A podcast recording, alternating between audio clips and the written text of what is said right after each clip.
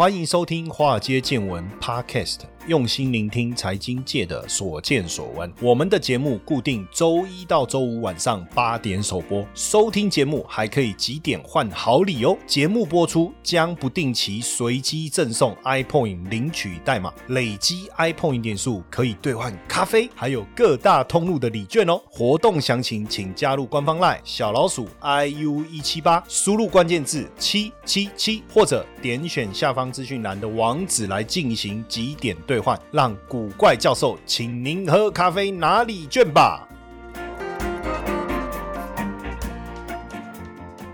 大家晚安。大家好啊，我是古怪教授谢承彦哦。前一段时间我们录制了一集这个 IC 设计啊，哈，那有很多同学我有看了一下，在我们 Apple Podcast 下面他可以留言，或在我们 Mr. Box 下面哈，你注意看哦，这个。华尔街见闻这个节目下面也可以留言，那有同学就留言我，其实我不太敢看留言呢。过去因为我被伤害过，你知道，我其实蛮玻璃心的哦。就是我也我也不晓得，就是早期的留言好像都蛮酸的。我记得我曾经跟我的好好伙伴啊，J J 老师，我们拍过一支影片。那那影片我就想说，不要每次都很很严肃啊，就是投资财经好像大家都一板一眼，我们就拍了一个蛮搞笑搞笑的哦，广东话叫搞笑啊，哦，就搞笑的一个。影片这样子哈，那我不知道现在还在我们的 YT 上面能不能找得到。结果就有人留言说，现在是怎样搞财经的，对不对？怎样怎样，然后什么变综艺咖哦，还是什么，就是很酸。它不是一个幽默的一句话了哈。然后或者有时候，反正我后来从那个时候开始，我慢慢的我就不太喜欢看留言。哎，不过我最近发现哦，在我们 Mr. Bus 上面的同学留言都很正面。其实我也是这样鼓励大家，我说你要来酸我就不要留了啦。你你上来留言酸人家干嘛？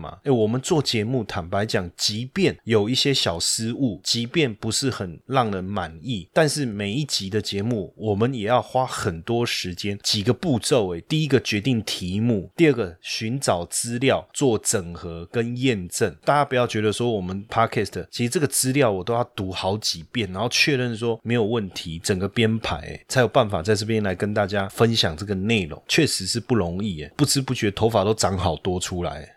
哎，然后呢，就有同学留言针对我们 IC 设计那一集，我觉得很感动啊。他就说他一直以来都搞不清楚什么是 IC 设计，听完我们那一集以后，既然都搞懂。然后还有一个同学留言说，没想到我既然是在听 Podcast 的时候搞懂 IC 设计的，这样其实就让我有个想法，哎，在投资这个领域啊，各个产业啊，其实我们聊了很多主题，对不对？我们也聊过航运啊，也聊过半导体啊，然后我们上次聊 IC 设计，也聊过电动。动车还聊过第三代半导体，还聊过这个上太空很多嘛，我就想说，嗯，好好好，再多聊一点。哎，不过要开始今天我们的主题之前，我想先回答一个同学的问题，因为我觉得这他他问的这个问题，应该也很多人想知道哈。他就说，嗯，有一个朋友了哈管他是谁，还是银行里专什么 whatever 之类的，就介绍了他一档基金，叫收益成长基金哈，哪一家我就不要讲名字哈，因为我希望客观一点去讨论这件事情。那因为因为他的问题是说，这个收益成长基金呢，它稳定的配息一年大概八趴，他说是不是可以投资？其实这个问题哈，我我我们必须要从两个方向来问哈。第一个方向是什么哈？你是为了要八趴所以来投资，还是因为它的名字叫成长？基本上哈，我跟各位讲一个很简单的道理：成长型的基金基本上它一定会有价格波动的风险，因为它投资的标的要成长。我问你啦，呃，小朋友在成长，什么撸来撸大喊，对不对？对啊，是这样啊。那只有到我这个年纪才会体重啊，什么都就是这样维维持在那里嘛，衣服 size 也不会变嘛，对不对？所以如果你要它稳定的给你八趴，那你求的是什么？就是你的资产应该是你的投资这个基金的净值，或者是说它的价格不太会变动，但是它能够稳定每年给你八趴，你赚的是这个，还是你要赚的是它的成长，就是它的价格的回报？因为现在很多的基金呢，哦，我我讲实在话哈，也不怕得罪人呐，但其实还是蛮怕的了哈。就是说，他可能为了吸引投资人，尤其是台湾的投资人，希望他来投资，所以他会说：“我来配息给你。”哎，台湾人要投资，只要听到配息就高潮，哎，真的，哦有配息哦，好哦，年配息八趴，那现在大家口味就越来越重了，对不对？哦，半年配哦。季配哦，现在是月月配。可是大家要知道一件事情哦，当我这个投资，我这个基金赚钱了，我把获利的部分配出去，它的复利效果就减少了，对不对？你去想一下嘛，钱还在池子里，你没有领走，你要用钱的时候是赎回嘛？你可以做部分赎回。好，那结果今天因为你赚了钱一百块，赚了五块，你把那五块拿走，它就是继续用一百块投资啊。可是如果你一百块赚了五块，你没有拿走，它放在里面，它是用一一百零五块去投资啊，这概念是不一样的哦。那所以你配息的频率越高，坦白说，你累积收益的能力是越弱的。还有一个，别忘了，每配息一次就是一个行政成本。简单讲啊，光转账啊，如果我不用配息，我的账是不是很简单？如果我要配息，我一年算一次，好吧？那我就把这个收益配给你，配到账户去。基本上，这种基金的配息概念不是像定存一样那么单纯，就是说，哦，好，我就百分之多少，一定就是一百块，一定是八块，八块，八块，八。块不是诶，如果我今天一百块赚了七块，我要配八块，那我有一块从哪里来？可能要从你的净值里面去配给你。诶，好，一百块赚了六块，又要配八块，那另外两块从哪里来？你要自己去想这个观念。哦，这个很重要的，所以到底是要赚息还是要赚基金的成长？如果你今天是想要赚收益成长，那你就选没有配息的好了。我觉得是这样。那如果你真的要八趴的配息，你其实得去检视它的投资的内涵，因为这一档基金呢，它主要投资股票，还有就是高收益债。当然，他也说会投资可转换债券啊，什么富认股权证的债券。好，那我就仔细看了一下他所投资的范围。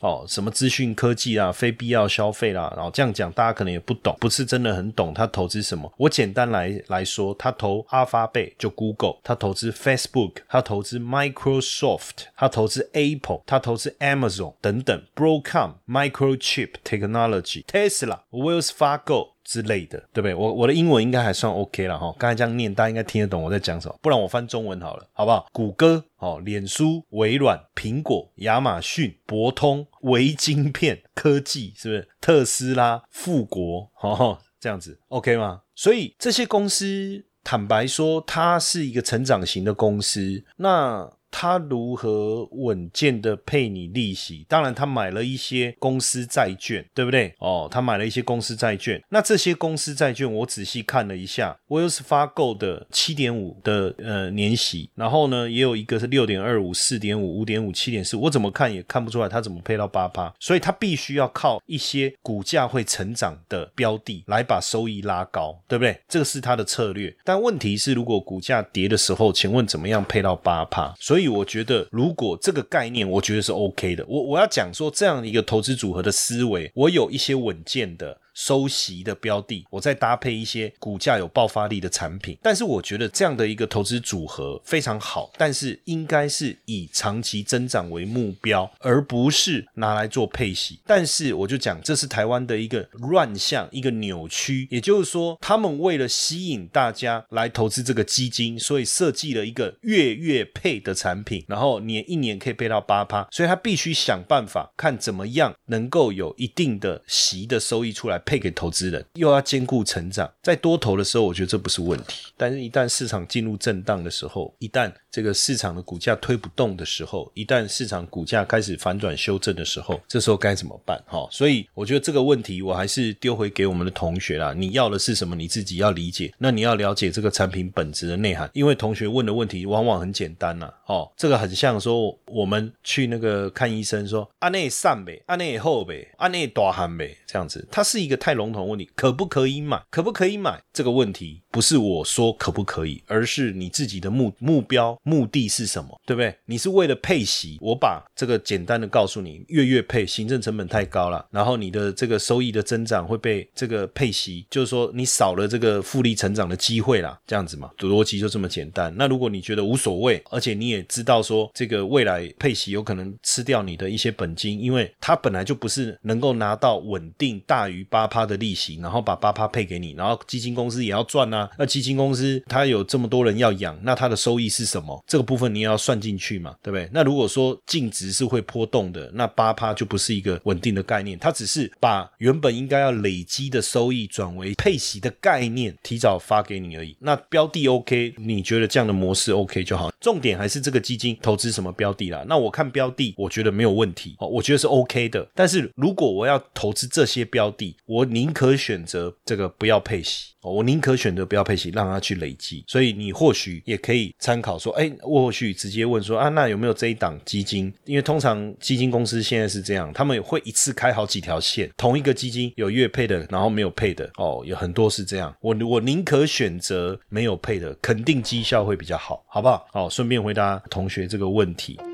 投资的魅力在于它能帮我们创造斜杠收入，但市面上的投资课程普遍都是理论教学，却缺少实物练习。台湾的海归操盘领航员招募计划启动喽！无论是否有经验，只要对交易有热情，现在将是你迈向顶尖操盘人的最好机会。除了谢承彦古怪教授亲自教授他十多年的实务经验外，还能和一群志同道合的伙伴们一起在投资这条路上努力成长。输入英文字母 VT 即可取得操盘领航员们使用的策略懒人包和线上说明会资讯哦。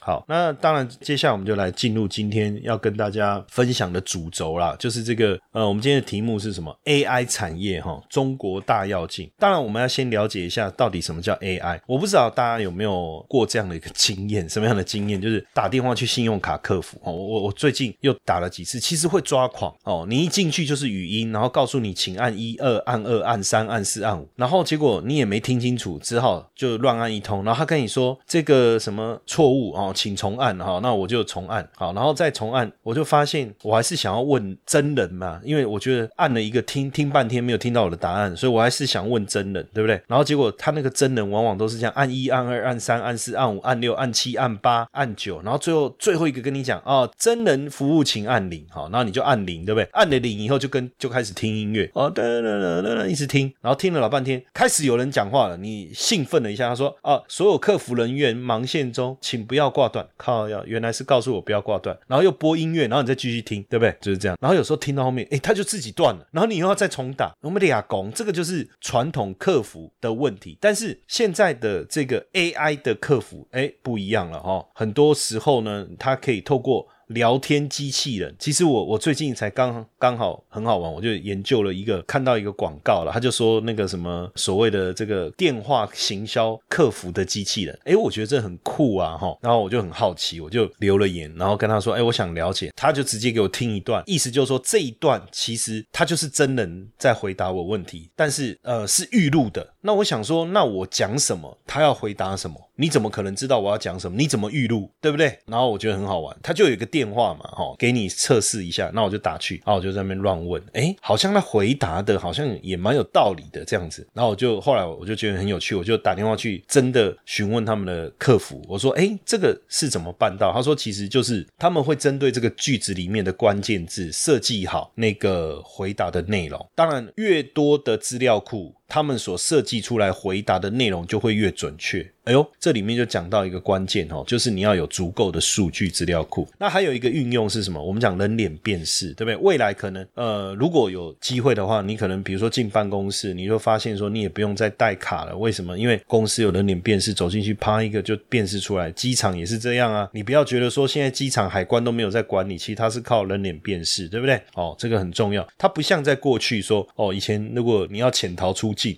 那个海关是看照片的嘛，所以如果你他照片认不出来，你就没事嘛。现在已经不是哦，现在就是透过人脸辨识，然后你付款啊、转账啊，其实都可以透过人脸辨识，对不对？然后再来就是所谓的影像监控哦，这些都是在生活中的应用。这这些应用其实也越来越广泛的进入到这个所谓的各行各业当中。比如说我刚才在讲行销，有没有？我刚才讲的这种所谓的电话专员，这种是一种，就是透过人打电话很有挫折感，那我用电脑打。机器人一直打电话就没有这个问题嘛，就以量取胜嘛。还有一个就是大家在在网络在网络上逛的时候，其实不论是 Netflix 啦、YouTube 也好、Facebook 也好，他希望他推给你的数据越来越准确，所以他会不断的收集你的数据，收集你的数据以后，比如说他知道，哎，你最近刚好在看旅游的页面，你就会发现旅游的广告就一直推到你面前，有没有？有一次我只是不小心点到林苦打的图片而已，看，然后就塔位的讯息就一直跑出来，我想说现在是怎样？那再来像银行业，像比如说印度的银行也用 AI 来提供客户，而且甚至可以去检测异常的状况或是信用卡诈欺，这个是非常好的一个应用。那我觉得现阶段，因为大家也知道我们在学校啊，像我们的财务财务金融研究所啊、财经所也有相关的 AI 的课程。那这些要研究的是什么？就是它要如何去大量的收集数据，来去检测股票市场的状况，而做出应变，能够模仿这个人，但是又模仿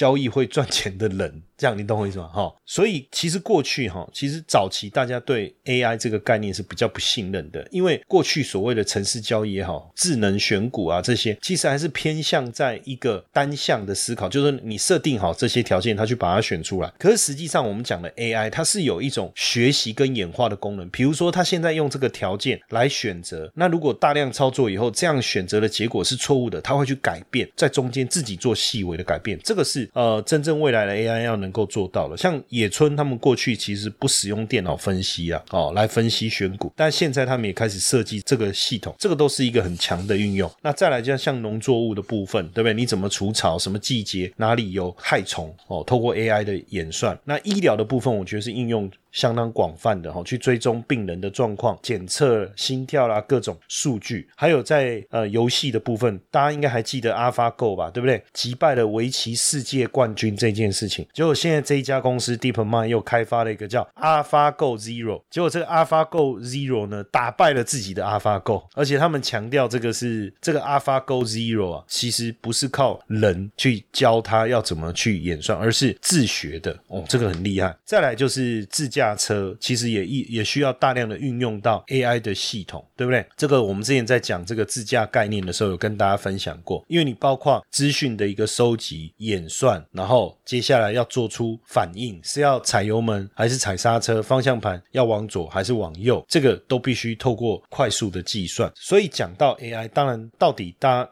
会觉得第一个想法是说 AI 到底在哪个地方这个最为这个热络？当然第一个我们的想法是美国，可是实际上。像现在在人工智慧这个领域啊，大家都在讨论。而且一直在关注，其实是中国 AI 的一个崛起。过去几年其实一直有这样的一个论点跟看法。实际上，之前麻省理工的科技评论就有发表过一篇文章，在讨论这个中国人工智慧崛起这样的议题。哈，那这个几年前，这个李开复李先生呢，他是在苹果跟微软、Google 都担任过哈，而且当时也协助主持过这个呃，在整个亚洲。这 AI 开发的这样的一个呃产业的一个发展哈，那他就受邀麻省理工哈的一个人工智慧与未来工作的峰会，其实他就有提到，他说他在要去会场，从机场要去会场的时候，然后那个司机啊就问他说要参加什么活动，他说他要去 MIT 哈，这个很不得了，你要能够去 MIT 演讲哈，那就讨论这个 AI 的事情，然后他就说，哎，那请问还有多久？那那个无人计程车会开始？怎么讲？流行起来，这个开始风行起来，那这样他就失业了嘛？司机就失业了嘛？因为这个时候你说无人机程车就跟电影的一样啊，机场然后。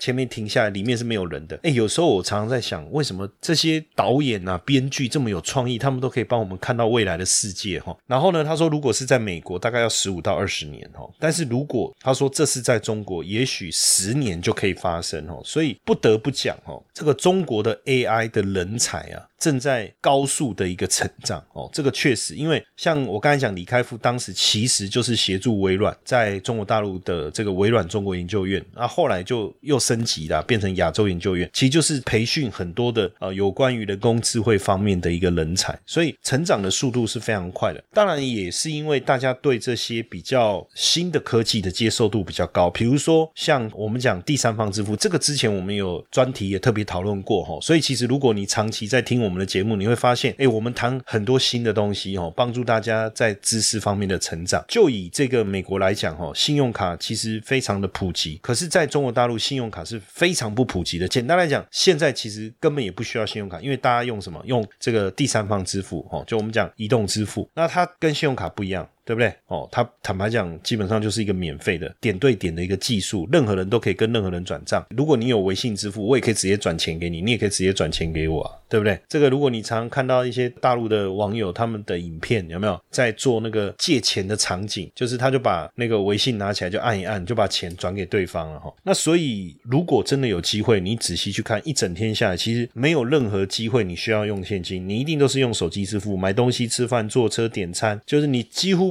你的生活是跟手机绑在一起的哈，那甚至不要说是这个这个中国大陆，你你在亚马逊或是不管啊，你在淘宝，在任何地方，你去在网络上点击买过东西，其实都会被追踪到。那所以为什么中国大陆在 AI 这个领域有机会大幅成长，是因为整个网络公司的市值其实它的规模成长的速度非常的快。基本上啊，人工智慧大概有几个阶段哦。第一个阶段就是啊，大家会使用网络，会使用网络的数据。你会使用手机在网络付钱付款哦，这个没有问题。第二波浪潮是什么？大家会把这些客户在网络使用的数据，把它建立成一个资料库。那其实我刚才讲到一个非常重要的关键，就是 AI 的运用，你一定要有庞大的资料库，你才有办法去计算，你才有办法去演化或是演算，你才有办法去演算嘛。哦，所以资料库的部分是非常的重要。那第三波实际上就是怎么样有更多的这个这个所谓经验值啊。比如说，我们讲这个数据的使用啊，经验值的部分，哈，在这个就是算在第三波。那当然，你要发展你的设备的价格，你一定要低嘛，这个在第三波。然后到了第四波是什么？就是当然未来就走向就无人车啦、机器人技术这一块。那所以以目前来讲，其实大陆的追赶已经到了第三波了。你看，像共享单车有没有？哦，你要传输数据啊，你就要用到很多的感测器啊。那如果在大陆比较便宜，那共享单车。的这个概念就能够很快的推行哦，例如这样子哈，再来就是说有没有大量的资金流入到这个领域的一个研究，还有一个就是重点，我觉得还是执行力跟企图心呐。因为像二零一零年的时候，中国说要做高铁，对不对？那结果没想到六年到了二零一六年，全球百分之六十的高铁，就中国拥有的高铁的这个叫什么公里数啊，竟然是全球的百分之六十哈，所以。过去，大家我们想到，反正中国生产就是山寨嘛，对不对？可是实际上，从模仿到演化，然后到最后属于自己的这个概念，其实是一步一步的在走。我们就讲 AI 这个部分哈，在一九九七年的时候啊，中国在 AI 这个领域所发表的论文啊，全球的占比不到百分之五，但是。过了十年之后，已经冲到了百分之二十七，就是我讲 AI 相关领域的论文，所以表示这个部分进步的速度度是非常快，属于一种跳跃式的一个一个一个一个成长。当然，这里面有两个关键哈，第一个是什么？数据，我要做任何的研究，我有没有足够的数据来去帮助我？第二个是什么？就是科学人才的一个培育。我我讲数据是什么意思？比如说滴滴出行。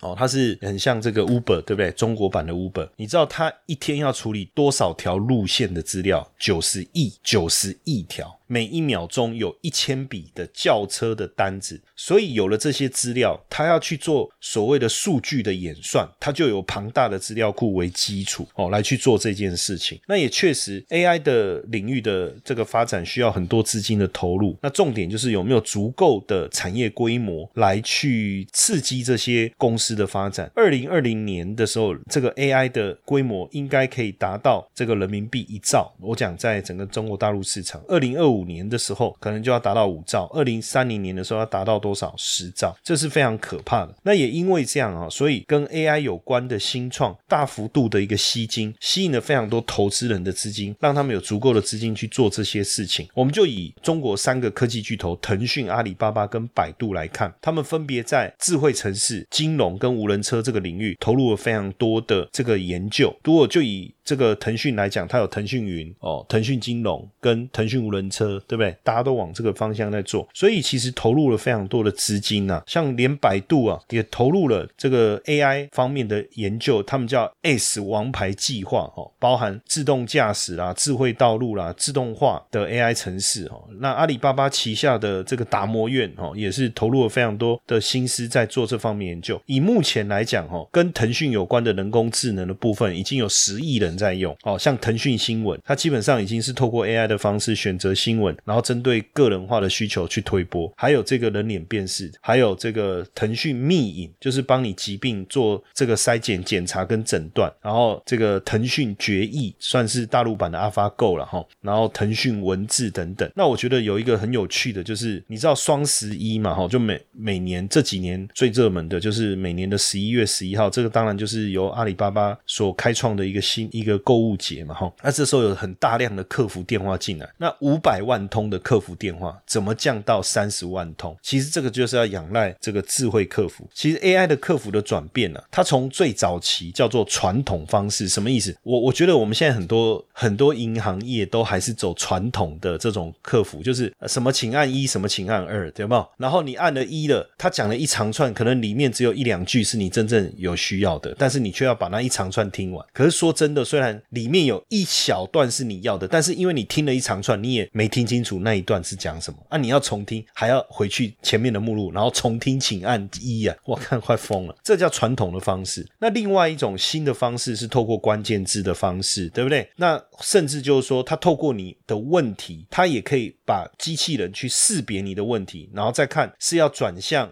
有的资料库直接给你答案，还是转向人工，这个已经是很进步了。但是现在更进步的阶段是什么？就是你还没问问题，你只是想要问问题而已，很屌，他直接答案就推出来，吓死你！这样，他说你该不会就是要问这个问题？那这个其实靠的就是一个 AI 演算的结果。那为什么他有办法知道？因为其实他大量的在收集你的资料，所以这个坦白讲也不容易，因为这会不会有个人隐私的问题？这个也是在法规上面。所以在大陆为什么很容易做到？这样你理解为什因为他们对于数据收集的这一块哦，基本上法规的限制比较少。那像另外一个就是阿里巴巴推的那个跨境虚拟主播，哇，懂十八种语言。实际上我之前有一对很多年前我去参参加，刚好他们一次的这个展会，然后里面就秀了一个叫做虚拟新闻主播。当然，这个新闻主播你想要用什么造型都可以，你想要把它变成谁都可以啦，这个没什么哈。但看起来就不是真人啦，但是很确实是蛮贴近真人的样子啊哈。重点是什么呢？这个主播他会自己上网去截取热门的新闻，然后综合各新闻来源，然后把它编译成一小段的新闻。哇塞，这个代表什么意思？代表以后主播要失业了。甚至我再来讲说，以后搞不好我们这个 podcast 根本不用透透过我们真人来讲，你知道吗？哦，你就选拿一个虚拟主播。然后他你就点了一下，然后再开始讲话给你听，这样不是哦？这对对，